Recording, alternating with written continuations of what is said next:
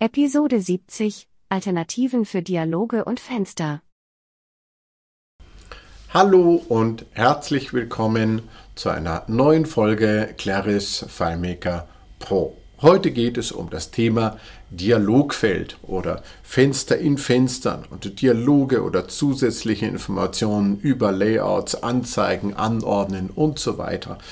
Das ist sicherlich ein Thema, was man häufig beim Programmieren in jeder Anwendung hat. Wie zeige ich hier einen Dialog an? Wie gestalte ich den? Was sind die genauen Regeln? Dazu ist es natürlich erstmal ganz sinnvoll, sich aufzuzählen, was für Möglichkeiten habe ich. Also, ich habe, das ist die bei weitem älteste Möglichkeit in FileMaker, das eigene Dialogfeld anzeigen.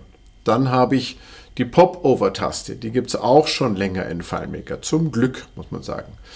Und dann gibt es mit dem Befehl Neues Fenster die Möglichkeit, ein Dokument, ein schwebendes Dokument, ein Dialog und eine Karte anzuzeigen und damit ganz, ganz unterschiedliche Dialog- und Fenstertypen zu kreieren, die man vorher nur mit Plugins ähm, so auf diese Weise realisieren konnte. Und diese Fenstertypen haben dann wieder über die Fensteroptionen wie Schließen, Maximieren, Minimieren und so weiter ähm, zusätzliche Einstellungsmöglichkeiten, sodass ich hier sehr, sehr ins Detail gehen kann mit einem sehr, sehr einfachen Dialog. Also aus meiner Sicht sind hier sechs verschiedene, sechs verschiedene tolle Möglichkeiten gegeben, Dialoge anzuzeigen.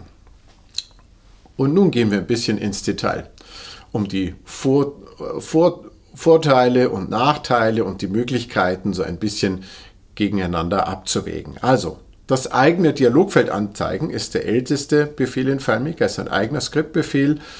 Mit dem kann ich bis zu drei Eingabefelder definieren. Ich kann einen Text und einen Titel anzeigen, kann ich alles per Formel äh, belegen. Ich kann bis zu drei Felder mit Labels versehen, auch die kann ich mit einer Formel belegen.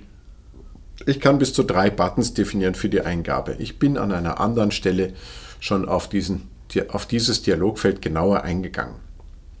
Nun gibt es hier in diesem Dialogfeld zusätzlich seit, äh, seit ein paar FileMaker Versionen die Möglichkeit, nicht nur die Eingaben, die ich in den bis zu drei Feldern dort machen kann, direkt in irgendwelche Felder zu speichern, sondern sie auch in Variablen reinzuschreiben. Und damit ist dieser Befehl noch, noch flexibler und noch komfortabler handhabbar als ohnehin vor, vorher.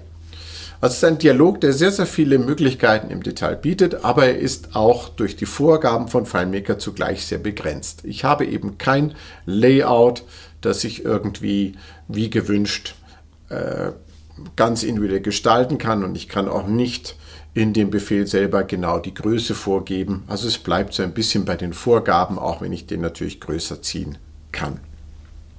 Nächste Möglichkeit, Pop-Over-Button. Äh, Pop-Over-Taste heißt es im Deutschen. An Taste werde ich mich nie gewöhnen.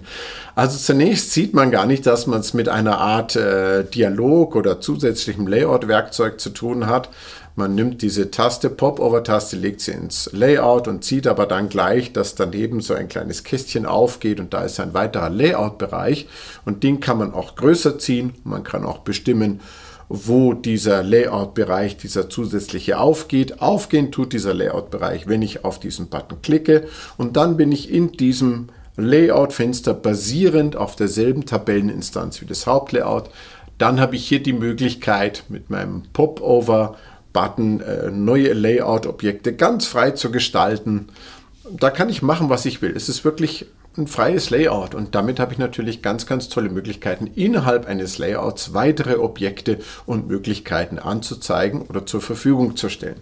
Allerdings kann der Anwender natürlich diesen, diesen, äh, diesen Pop-Over-Button, indem er entweder den links äh, oben schließt oder irgendwo in den Hintergrund klickt, auch ganz einfach ausblenden. Es ist also kein wirklicher Dialog, der ihn zwingt, eine Eingabe vorzunehmen, aber es ist eine zusätzliche Möglichkeit, ein Fenster oder Informationen in einem Layout anzuzeigen. Tolle Sache, aber eben auch lokal. Das heißt, wenn ich es auf einem Layout definiere, dann kann ich es von woanders nicht automatisch aufrufen. Ich müsste es dann wieder auf ein anderes Layout äh, erstmal kopieren bringen.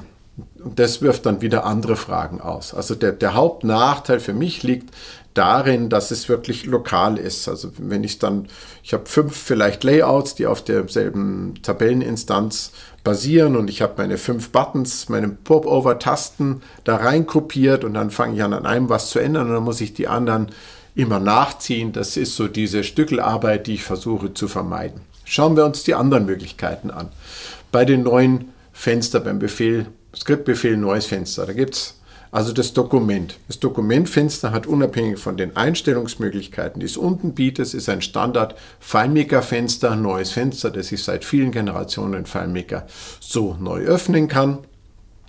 Und es funktioniert auch. Ich kann es auch in den Hintergrund klicken, kann ein anderes in den Vordergrund klicken. Das kann ich handhaben wie ein ganz normales Fenster eben. Und dann gibt es das schwebende Dokument. Und das hat den feinen Unterschied, dass es genauso aussieht wie ein Dokumentfenster im FileMaker und es geht auch so auf, es hat dieselbe Größe. Ich kann es zur Seite schieben. Ich kann, jetzt kommt ein feiner Unterschied, ich kann das andere Fenster, was im Hintergrund liegt, bearbeiten. Ich kann zwischen beiden wechseln, aber das Schwebende bleibt trotzdem immer im Vordergrund. Ich kann es aber ich kann es aber umgehen. Also ich kann die nebeneinander schieben, dann kann ich das dahinterliegende auch bearbeiten. Das heißt, das schwebende Dokumentfenster zwingt mich nicht zuerst in ihm zu arbeiten. Ich kann es ignorieren, auch wenn ich es nicht in den Hintergrund klicken kann. Ich persönlich habe dafür keinen Anwendungsfall bisher. Dann habe ich als nächstes das Dialogfenster. Das geht in derselben Größe auf wie das Fenster, von dem aus es geöffnet wird. Und es zwingt mich aber, dieses Fenster wieder zu schließen, wenn ich das dahinterliegende bearbeiten will. Hier kann ich auf die Fenster dahinter nicht zugreifen. Letzte Möglichkeit ist die Karte. Da geht ein neues Fenster auf, das etwas kleiner ist als das dahinterliegende Dialogfenster. Finde ich etwas dankbarer als die andere Variante Dialog, weil man sieht genau, okay, jetzt habe ich in dem Fenster, in dem ich bin, ein neues Fenster geöffnet und dieses Kartenfenster, dem muss ich ein Layout zuordnen. Und da bin ich von dem Layout, auf dem ich vorher gearbeitet habe, ganz unabhängig. Und das ist etwas, was ich sehr häufig verwende und sehr dankbar finde.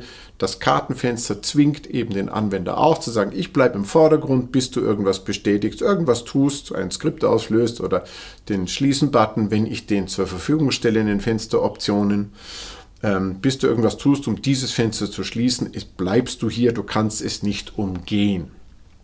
Finde ich sehr gut, sehr sinnvoll, mache ich sehr viel Gebrauch von, weil ich kann dieses, ich kann diesen dieses ähm, Kartenfenster, wenn ich denselben Inhalt anzeigen möchte, an 20 verschiedenen Stellen verwenden und ich greife auf ein Layout zu, auf dem ich mein Kartenlayout für diesen Fall eben definiert habe. Das ist einer der wesentlichen Unterschiede gegenüber so einem lokal äh, definierten Objekt auf einem Layout, wie zum Beispiel einem Pop-Over-Button oder einer Pop-Over-Taste. Und damit habe ich eine wirklich eine Fülle an Möglichkeiten in FileMaker als auch in Claris Pro. Nativ, ohne Plugins oder irgendwelche anderen äh, Möglichkeiten, die es inzwischen natürlich zusätzlich auch gibt, ähm, hier ganz verschiedene Arten von Dialogfenstern anzuzeigen mit unterschiedlichsten Funktionen und Möglichkeiten. Ich persönlich bin, wüsste nicht, wo ich wirklich etwas anderes benötige. Ich kann damit wirklich alles bedienen, was anfällt. Ich hoffe, euch ist das eine willkommene Anregung, vielleicht hier oder da noch ins Detail zu gehen, wo ihr das vielleicht noch nicht getan habt. Ich hoffe auch, es hilft euch weiter spannende Lösungen zu bauen in FileMaker als auch in Claris Pro. Und ich hoffe, ihr seid wieder dabei, wenn es heißt 5 Minuten Claris FileMaker. Tschüss!